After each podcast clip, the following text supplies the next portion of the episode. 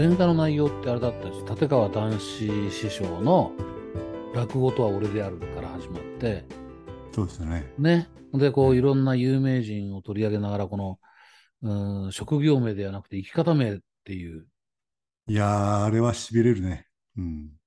公開した次の日かな。NHK のソングスって、ソングスっていうあの、大泉洋が司会やる、MC やる、はいはいはいはい。はい。僕らのポッドキャストでもお名前を出した郷ひろみさんが出てきまして、出てきましたね。僕らとね、まさに同世代のね、素晴らしかったですね。見ました。ドンピシャだったよね、僕らの話とね。いや本当に直後だったからね。超だった。だから、うん本当にあの人は郷ひろみを生きてきたんだなっていうね。そうそうそう。えー郷ひろみを続け、続けてますって言ってましたもんね。こうさらっと、あの調子でさらっと言うけど、深いこと言ってて、うん。ね、大泉洋さんが、今日は金言ばかりだとか言ってね、深かった。よかったですね。あれはね、うん前回の収録で、収録で高野さんが言ったね、うん、スーパースターなわけだけどそうそうそう。郷ひろみっていう概念をね、こう、うん、追いかけたから、うん、スーパースターになったんだっていうのは、あれは良かったですよ。うん。うん。あれは本当になんか直後だったし、よかったな、あれはね。あれあれは郷ひろみさんは並大抵の努力じゃないですよね、あれは。そう思いました。ああいう最後の方出るっていうのは。トレ、トレーニングの場面出てきたでしょ、う本当に、うん、そう思って、ね。素晴らしいですね。ちょっとのんびり暮らしてる場合じゃないなと思いましたよね。いや、でも 前回のほらね、ポッドキャストでもさ、僕らもそういうふうにしなくちゃねって。僕はやっぱり、グレイヘアコンサルティングっていう職業なんですけど、僕生き方はエナジャイザー。っていう。あやっぱりあれですよね。あのエナジャイザー的、的生き方みたいな。なんか生き方のこうコンセプトがね、うん再確認できた回でしたね、前回はね。僕もそうですね。やっぱグレイヘアコンサルティングっていうの職業の説明として言ってたけど、あ、生き方だなって思いましたね。そうですね。人生のコンセプトっていうのかな。うんここ、ここまで生きてきて、総仕上げに入っていくところでの人生のコンセプトみたいな感じがしますね。だからやっぱりコンセプト、コンセプトってよく言いますが、大事ですね。大事ですね、大事。大事、大事。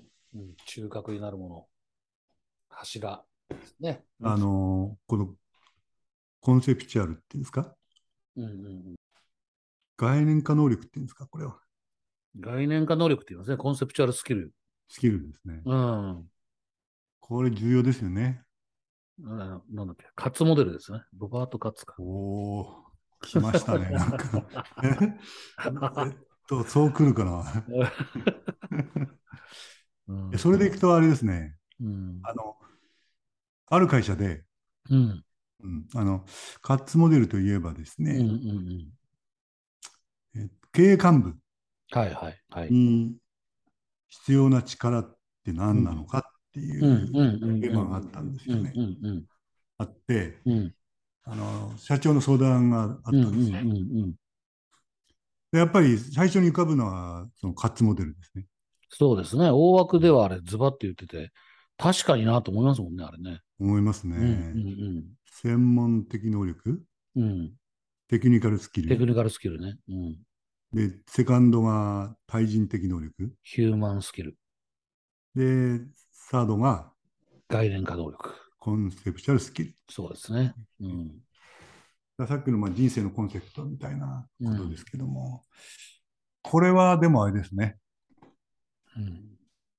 簡単に言ってますけど、なかなか難しいですよね、これね。そうそうそう、本当にそうですね。あれはほら、それで層を分けて、ローアーとミドルとトップに分けてて、え下に行けば行くほど、その、うーんとテクニカルスキルが重要っていうか、ね大きさが占めていて、上に行けば行くほどテクニカルスキルが小さくなって、その分、コンセプチュアルスキルが大きくなる。大きくなる。だけど、真ん中の人間関係構築力、人的能力、ヒューマンスキルはずーっと必要ってこうなってますよね。まあそうですね。うん人間関係で仕事してますからね。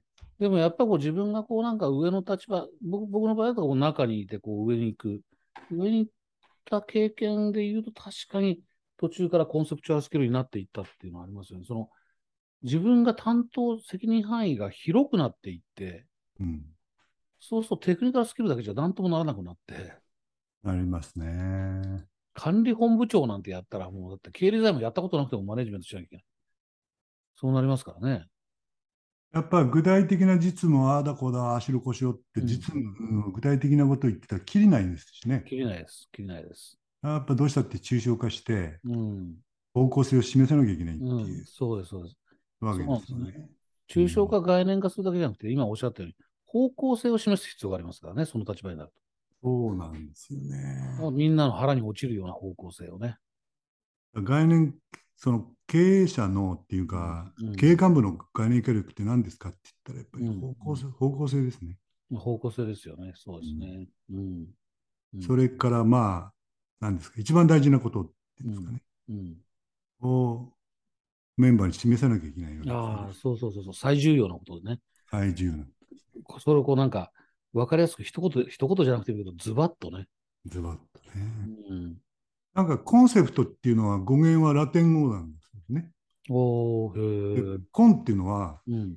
まあ、協調のセット語なんですけど、うんうんうんそのセプトっていうのはもともとカペレっていう言葉で、うん。うんうんうん。コンカペレっていう言葉にうん。になると、うんこの物事の根本を捉える考え方みたいな。ああ。カペレっていうのはね、ぐっと掴み取るっていう意味なんです。なんで根本を掴み取るみたいな。なるほどね。ああー。まあちょっと暮らしのワンポイントアドバイス言っちゃいました。ああ、コンセプト、そうか、語源がそうなんだね。ああ。だからひ今、高野さんが言った一言でとか、うんうんうんうん。一言に根本的な大事なこことがうん捕まえられている言葉で、くどくど言わないでも、うんえっと、親分がうん。君らはこっち行くんだよっていうのがうんうん。一言で伝わると優秀なうん。コンセプターになるってことですよね。そう、これ上手な人いますもんね。これね、これはね、うん。あのね、あ、ちょっとね、うん。あ経営理念かなんかコンセプトでしょ、あそうですね、経理のコンセプトですね。なんだけど、その前にあの、幹部でもね、経営幹部でもう、んあれですね、中期経営計画なんていうのをうん事業部長が作るじゃないですか。ここにもあの概念化能力が出ますね。うん出ますよ。うん、出ますよ。前者のがあって、自分の部門の作るときに、そう。1ページ目の最初に何書くかみたいなもんですよね。そうそうそうそうそうそう。そうなんですよこの3年で何をしようと思ってるのかっていうのを。で目標金額か書く人うんうんうんまずもう終わってますよね。うんうんうんうんね、数字、目標金額、数字も大事なんだけど、そうそれだけ掲げてもコンセプトじゃないんですよね。それから、そう、その通りです。3カ年計画って言った場合、うんうんあの各期にコンセプトを立てる人と、あのホップ、ステップ、ジャンプみたいな。んうん言葉で、うん。それから伸び率で安易に作る人、うんうんうん。この2種類分かれますよね。分かれますね。うん。分かれますね。15%ずつ順調に成長させますみたいな。うんうんおお、それも一応コンセプトなんだろうかみたいな。僕もなんか事業部長、部長の時、事業部長になった時、最初はそうでしたよね。ね自分でね、数字を置いてみてねうん、自分が燃えないのよ。燃えないんですよね、確かにうね。ん、だって、うんその仕事自分がやりたい仕事起業してやってるわけじゃなくてサラリーマンですからね。お前ここに移動してここの部長やれ、事業部長やれって言われてるわけでしょ。ねあくまでも他人事なんですよ、やっぱりね。それをね、数字で表してもね、全然やる気起きない。これが僕がコンセプチュアルスキルを身につけていったとすると、その辺からだったな、きっと。やっぱ本当にあのうん。中期計計画なんかは代表的なコンセプチュアルスキルがねそうです必要になりますよね。ねまあさっき言ったうん企業理念とかキャッチフレーズみたいなのはまあうん当然ですけどね。まあそれぐらいカツモデル？そうですね、活モデル重ね要重要話ですよねう。ん重要ですね。まあなかなかこれどうやって鍛えたらいいかって難しいですよね。そうですね。だからそこはさっき僕が言ったその、まあ、人事のそこのポジションについて必要に迫られてっていうのはありましたけど、もう一つはね、活モデルは、それやってきた人は、ああ、そうそうそうって思うんだけど、えあれを例えばその教育とかで使おうとしても、えで、具体的にな何が大事なのかよくわかんないんですよ。あの、特にね概念化能力って。ね説明するだけで苦労しますもうんん。うん。まあ、一番でも大事なのはあれですよね。あの、うん僕らのラジオでたびたび出てくる、うんホンダの小林三郎さんのうんうんうんうん。一言で言ってなんだっていう。一言で言ってなんだですよね。ねうんななんか始めるときにそのうん。コンセプトから入ろうっていうのは、うん。当たり前だけどやっぱ忘れがちなんでね。うん。これをまあしょっちゅうしょっちゅう上の人は特にやる必要があります。あの、ホンダのやっぱひと一言で言ってなんだはね、あの、うん文化になって根付いてるから、会社中のそこら中で言ってるみたいですよね。そうなんですよね。だから日頃からそのコンセプチュアルスキルが鍛えられるんだと思うんですよ。うん若いうちから。上司に何か提案しようとか、報告しようとかしてるときに、で、一言言ってなんだ？こう言われて、一言で考える訓練してますよね、あれ。本当訓練ですね。うん、うん、訓練、訓練うん。まあ、英語で言えばトレーニングですね。うん。うんトレーニングですね。言い直すほどの英語ではなかったですね。いや、でもあれですよね。だから、ホンダのはやっぱ一言で言ってなんだから、本当にコンセプトなんだけど、まあ、ある意味トヨタの A31 枚っていうのもそれ近いかもしれませんよね。近いなあ、ええそうでしたっけ、トヨタってね。トヨタはもう A31 枚ですよええね。そうなんだ。A31 今枚もそうなのかな何でも A31 枚出せ。いいなあそれ大好きだな、それ。うん。だから、うんやっぱり A31 枚の中に提案のすべてを入れようと思ったら、うん本当に各段階のコンセプトをこう考えていかないと出せないですからねい。やーその通りなんですよね。うん。あれ、詰め込む能力っていうのは、すごいコンセプチュアル能力鍛えますね。そう思います。そう思いうんます。鍛えると思いますね。だから、この間ある、ある会社でね、うん。あの、えっと、その事業の PR のうん。お客さんに見せるシートを現場が作ったのがあったんですうん。うん。よね。うん。うん。それが僕から見るとすごい大事なことをですね、うん。A31 枚にビシッとこう収めてるものだったんですけども。あの、それがあの、いろんな意見くださいなんて社内でうん。うん。うん。やったらですね、情報が多すぎるとか見にくいとかっていうんで、うん。まあ散々な評価だったんですけど、うん。うん。でも見見方によっては今、高野さんが言った通りでね、うん。大事なことが、うん。うん、あの突き詰められたものがね、うん。こう並んでて、1枚で全てが分かる。これは、あの、確かにまあ、うん。お客さんに見せるのにどうかっていうのは、うん現実はあったとしてもですね、うん。それを作る能力はすごいなって僕は思いましたね。そう思いました。うん。うん PR とか宣伝でそのお客さんに見せるんだったらもう A31 枚でも多いですからね。うん、そうですそれはやねっ。ぱり一言にするとは、まあ、コピーライターの力だと思いますけど、そうですね。うん。でも、お同じだと思うんですよ。そういうね、一言言ってなんだ。ですね A31 枚にしろっていうの。うん。A31 枚って言えばね、うん。取締役に経営幹部に必要な能力っていうのをさっきほら、社長に相談されたってい。言うんったじゃないですか。うんその1枚で分かるってすごく大事かなっていうのは、このテーマにも言えるんじゃないかと思って、あの取締役に必要な、経営幹部に必要な能力はこれですっていうんで、うんうん。12枚のレポートで、うん。バーっとこう、詳しく書いてあるってんじゃ、これ、手に取るように分かんないですもんね。あうん、そうそうそうそう。うんそう、本一冊になっちゃなんで、まさにね、A31 枚でうね。うん。作ってみたんですおお。経営幹部に必要な、よ。必要なうん、9ブロックっていうのを高野さん作りました。ナインブロック。9つのブロック。9つ。うんうんうんこれがね、うんこれがあの、僕大事なことが一つあると思いましたうん。ね。うんうんうん経営幹部に必要な能力って言ったら、経営力のことを想像しますよね。はいはいはい。うん例えば MVV をうん浸透させられることだとか。で戦略は事業戦略と組織戦略と財務戦略みたいなのがあって、うん戦略に通じていることとか、うんうんうんなんならやっぱりブーカの時代だから、うん。イノベーションを起こせなきゃいけない。っていう。うんうんうん。新商品作ったり、業務効率化したり、うんうん。マーケットを分析して、うん。なんならサプライチェーンを根底から変えるみたいな、こういうのが必要なんじゃないうんですか。うんうんだけど、うん。それはそうなんだけど、現実コンサルでこう現場に入っていくとね、うん。マネジメント経験が薄くても、うんベンチャー企業でいきなり経営幹部になってたりとか、はいはいはいはいはい。ね。うん。あで、営業成績が良かったんで、マネジメント経験、うんうんうん。部門長みたいのを1、2年で駆け抜けて、こう、うん役員になったりうんすると、うん部門経営がこう、あんまり得意でなかったりみたいな。うんうんうんうんうんもっと言うと、なんかすごい若くしてみたいな人だと、うんうんうん僕らがいつも言ってるビジネス基礎体力みたいなところが、うんうん怪しいまま上に行ったりみたいな、こんなにこう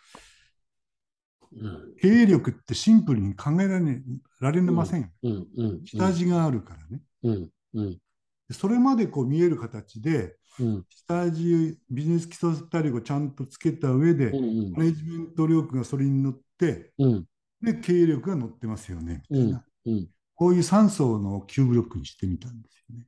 ああそしたら、基本のところがぬぬ穴があるみたいのも、うんなんていうか、こう、一目でですね、自分を分析を概略できるみたいなのがいいんじゃないかな、なんてですね。全然伝わってない感じですね、高野さんね。いやあのななんとなくわかるんですけどね あいや僕もほらねいつも言うようにベンチャー企業のクライアント多いのでうんあのまさにそのマネジメント経験ないけどえもう最初の初期メンバーなんて、みんな CEO で COO だったり CTO だったり C なんだか O なんです、みんなね。え少なくとも執行役員なんですよ。うんでもこれがえ30人になって100人になっていくと、ええそういうなんていうのかな、呼び名肩書きだけじゃ済まなくなりますでしょえ。そうなんですよね。そうなんです、そうなんです。その時に、ええちょっと9ブロックまだ頭の中出てこないけれども、え結構その、今ちょっとおっしゃったビジネス基礎体力のところも、ええだからね、そうそう。彼らはやっぱり、あの、あ経営を勉強しなきゃと思って、経営戦略とかね、そうなんです、そうなんです、そうなんですよ。そういうことを勉強し始めるんですけど、そうなんですね。それ支えてるものがないままだったりするんですよ。なんかこうね、砂上の楼閣とまで言わないけど、うんうん土台がうん強固でないとね。うん、言葉を選ばず、これ僕のクライアントも聞いてるかもしれないけど、言葉を選ばず言うと、頭でっかちなんです。頭でっかちになっちゃうんですよ。な頭彼らが頭でっかちなんじゃなくて、うん構造上頭でっかちになっちゃう。なるほど、なるほど。だって、スタート、会社作った時から、ね、C なんだか O なんですもん。そうですよね。んあの、この間、あの、僕なんか画面共有したのありましたね。あやりましたね、画面共有。あの、リスナーの皆さんには見えないけれども、そうそうそうそう。僕らこあののね、ズームを通じて、語り合う高野さんには見見えないと話が盛り上がらないかなみたいな。そう、なんか山荘って何と何と何ですかって、え例によってちょっと待ってもらっていいですか？ええ。いや、その間、ン。その間ね僕が何がクエスチョンマークがビヨッと出てるかっていうと、ええ。まあ、なんか今野さんは山荘にしたんだってのは分かったんだけど、何と何の何の山荘か分かんないのと、ええそれぞれがきっと3つに分かれてるんだな。9ブロックだからそうそうそう。僕の頭の中にはそこまで出てきてます。いや、そのタイトルを今9つ言おうかと思ったんで言ってもなんかこれ空中戦かなと思ってですね。確かに確かに確かちょっと今出してもいいですか？に。はいはい。で、これはあの企業名入ってないですし、うん。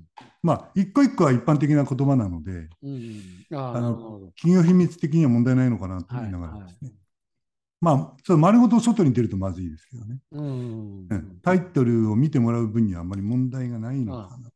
あ、9つこういうふうに分けたのね、みたいなことですね。そ今開いてます。いやー、この組織ラジオラジオで画面共有っていうのは、癖になってきましたね。いきましたよ。うああ、ビジネス教で、ちょっとララジオを聞いてる方にはあれですけど、うん3層、下からビジネス教体力が3つありましてうん、うん真ん中にマネジメント力っていうのがありましうん。うんて、うん一番上に経営力っていうのがあります。うんうん。なるほど。で、ビジネスと基礎体力は、うん。これはまあ経済産業省が唱えている社会人力ああ、はいはいはいはい。をもらってるんですけどう、んうん前に踏み出す力、アクション、うん。うん考え抜く力、シンキングですね。うんうん。で、チームで働く力、チームワークっていううんのがうんベースで、うんうん。これいちいち読みませんけど、うんそれぞれどんな力が必要か書いてあると。うんで、マネジメント力は、うん。まあいろんな複雑なこといっぱいあるんだけどうんも、うんうん。業務をマネジメントして、うん。部下一人一人をマネジメントして、うん。組織をマネジメントするんうんでしょう。それには代表的な力がいくつかずつありますよね。で、最高峰の経営力になりますと MVV を。まあこれはまさに概念化力だと思いますけど、言葉化してですね。自分の言葉で語り、浸透させなきゃいけないんですが、で、戦略力があると。これは事業と組織と財務と。うんで、最後は、まあまあ、文化の時代っていうわけで、うん変えていかなきゃいけないんですよね。うんうん商品でも組織でも、うんマーケット、まあ、なんていうか、あの、マーケティングでもですね、うん。イノベーションを起こせなきゃダメですよねっていなるほどう。ね。こういう、うんうんうんまあ、ちょっとしたら荒すぎるのかもしれないんですけれども、うん。ササザンが9にですね、A31 枚にまとまるわけですよ。サイン1枚にまとめてみたんですよ。取り取締役、もうちょっと取締役に必要な力9ブロックってタイタイトルになってます、皆さん。そうなん あ、皆さん 取締役に必要な力を A31 枚にまとめてみたいみたいな感じですね。ですね。これ。うん。これぐらいに荒い方が、一目で目に目に飛び込んでうん、これコンセプチュアルですよ。うん、あの自分の今までのキャリアをこう一気に走馬灯に振り返ってですね、うんうん高野さん、これ見たときにね、うん。うんさっき言ったように、経営力がいきなりつくわけじゃないですよね。うんうんうん。うんそう下から上がってくるわけなので、そうです。これ。見たときに、あ俺ってこう、他人に働きかけるみたいな能力って、ちょっと苦手だったかもなとか、うんうんチームで働く力に発信力っていうのがあるんですうんけど、うん自分の意見を分かりやすく伝える力って、うんうんうん。ちょっと俺、こう幹部になっちゃったけど、これは実は得意じゃないんだよねみたいな。うん。中にはあのビジネス基礎体力にちょっと不安があるってうんいうことをうん自分の中で漠然と思ってたけど、うんうん。言葉にしたらバーンと飛び込んできて、やべ、そうだ、ここ俺、走りながら鍛えなきゃいけなかった。なるほど。気がつくうん。というようなことがあるんですよね。うんうんうんうんうん。うん。これ僕のクライアントはもちろんね、あの、成長していって、こういうこと分かるようにえーなってる人もいますけども、うんあの、要するにベンチャーで起業して、ある程度30人、100人みたいになってきたときに、ええ。さっきちょっと触れましたけどね、今これで見せてもらうと、やっぱりね、みんなね、いきなり経営陣なんで、え一番上のね、MVV とか、ええ事業戦略、財務戦略にはものすごい興味があるんですよ。っていうか、えそれを勉強する。うんそれを勉強してるんですよ。だけど、うんそこでいくらそんな事業戦略立てたって、うんその、業務ママネジメントができなかったら、机上の空論ですよね。そうなんです絵に描いた餅なんですよ。そうなんですそれを動かすことができなかったら。そう真ん中のマネジメント力って動かす力ですよね。そうです、そうです。うんで、それさらにこうやっていくと、まあ人によるけども、やっぱこの一番下のビジネス基礎体力うんのところも、もちろん若いからそんな、ね、全部ができるようになってるわけじゃない。ですね。もっと言ったら自分の強み弱みすら分かっていない。そうかもしれないです。うん、このビビジネス基礎体力の中に強み弱みってありますよね。ありますねそれぞれ。でもそれすらも分かっていないってことがすごくあるので、なんかこれをポンと見せて、ちょっと色塗ってみとか言ってやると面白いかも。確かに、このみ9つの中で薄いブロックとね、うん。自信があって濃いブロックっていうのができてきますね。そうそう。真っ白系なブロックと、うん。濃い、ここはできてるなと自分で思う濃いブロックと、怪しげだよっていう、こう、真ん中のピンクとかいうブロックに書き分けるだけでも、一目で本人分かりますね、これ。あるかもしれないですね。うん。さっき、あの、高野さんは、うん。若いんでって言言ってましたけど、ええ若くなくですね、部長、部門長になって役員になった人でもですねう、んうんあのどちらかというとさっきの活モデルで言うと、うんうん。専門能力で上に来た人って結構多いんですよね。ありますね。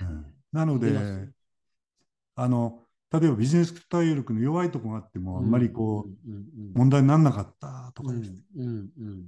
さっき高野さんが言ったあの展開する力っていうか、うん。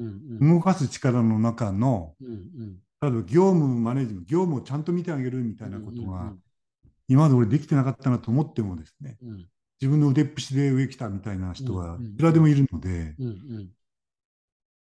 上に上がってからこう、なんかこううまくいかないなっていう、うんあ漠然とした思いの中にこのマップをパッと見たときに、あここが弱いからなんだっていうようなことを気がつくってことがありますよね。これねああ、そうか。若い人だけじゃないですね。確かに、ね。かなっていうね。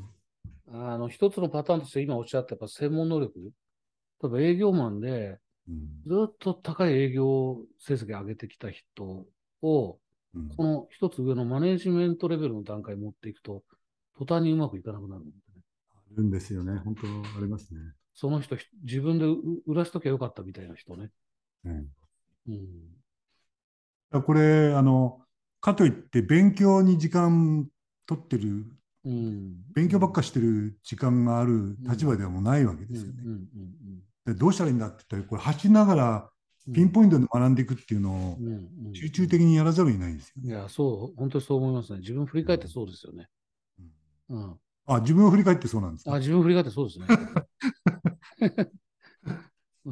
僕、やっぱね、こうサラリーマン長かったから、そその中でこう上がっていくたんびに、この壁にぶつかりながら、ですね。うん。最初からなんて分かんないですもん。だって、自分部長になった時に、ふと部長って何やってる人なんだろうと思いましたからね。ななるほどなるほどなるうん。何やってる人か分からなかった。自分が部長になってみて。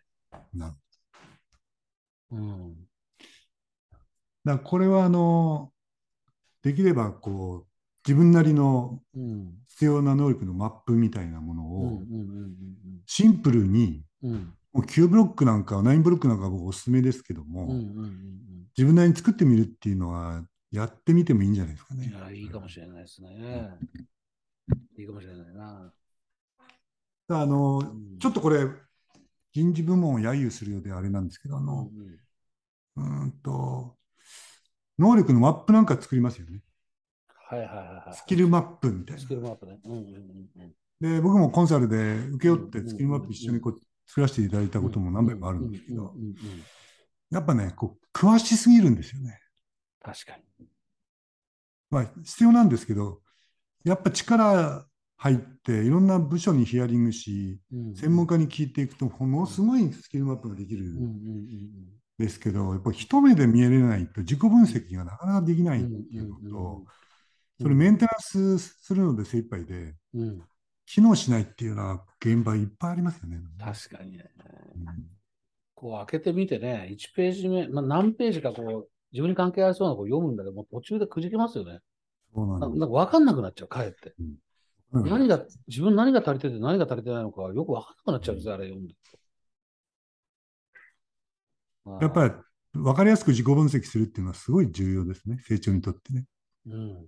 それもやっぱこうやって見ると、やっぱコンセプチュアルだろう。だから、大雑把のように見えるけども、やっぱりコンセプトなんですよね、これね。雑にまとめ雑にまとめてあるんじゃなくて、うんコンセプチュアルにまとめてある。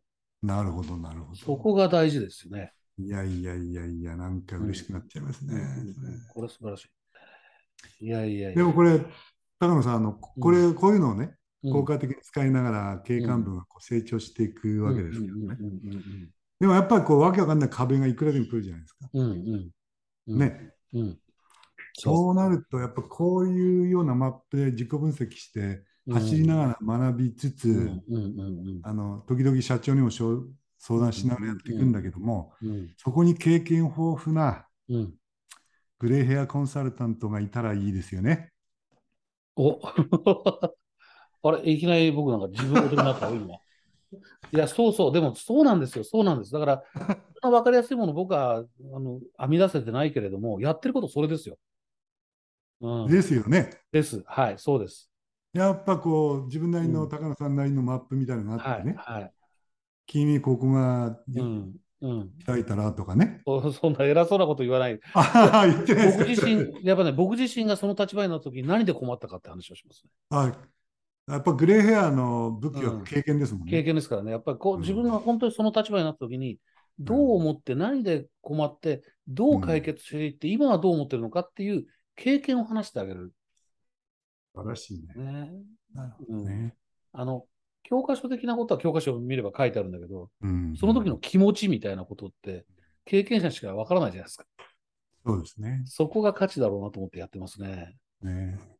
だからあのうん。いや、これ、なんか、相方をこの今の高野でよいしょし合ってもあれなんですけども、うん。高野さんやっぱ優れてるのはね、うん。ネタを僕が出すことも、この、コンサル経験が長いんで、うん。多いんだけど、高野さんはうん。自分の今までの経験の引き出しがある程度こう整理されてて、はいはいはい。そこからバッと僕の経験ではねっていうのが、うん。うん。0.8秒で出てくるのはやっぱすごいよね。ありがとうございます。それがあのグレーヘアの、グレーヘアたるゆえんかなっていう感じがしますね。このままだと今度、今野さん東京来た時ビール一杯おごんなきゃいけないですね。あれ？一杯だけなのかなだから今のうちにお返しをしとくと、今野さんのエナジャイザーもそうですよね、これね。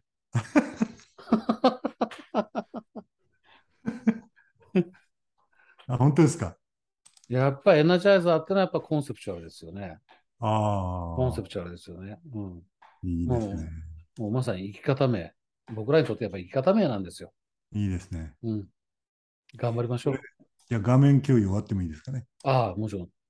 というか、これ体内時計じゃなくて、今僕ちょっと時計見たんですよ。おお結構来てますよ、今日。すいません。ちょっと画面共有したら時間が伸びちゃってすいません。えでもあれですね、うん最後のは、うんなんかうん、珍しく自己ピエロになっちゃいましたね。ああ、僕ら僕らが何で役に立つかって話？そそうですう。なので、あれじゃないですか？あのえ、この番組をお聞きの皆さんでもしご相談事項がありましたら、今の高野までどうぞみたいな。あ、よくあるやつね。お仕事の、お仕事の依頼はこちらまでってやつね。はい。今の高野で検索していただくと、今の高野っていうサイトにたどり着きます。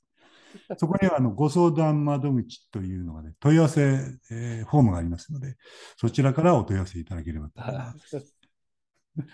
どうでしょ103回 目にして、初めてですね、こういう話するの。ういやー、僕らの仕事たまには、いかがでしょうか。ええいいじゃないですか。まあ、組織ラジオから仕事が来たことは一回もございません。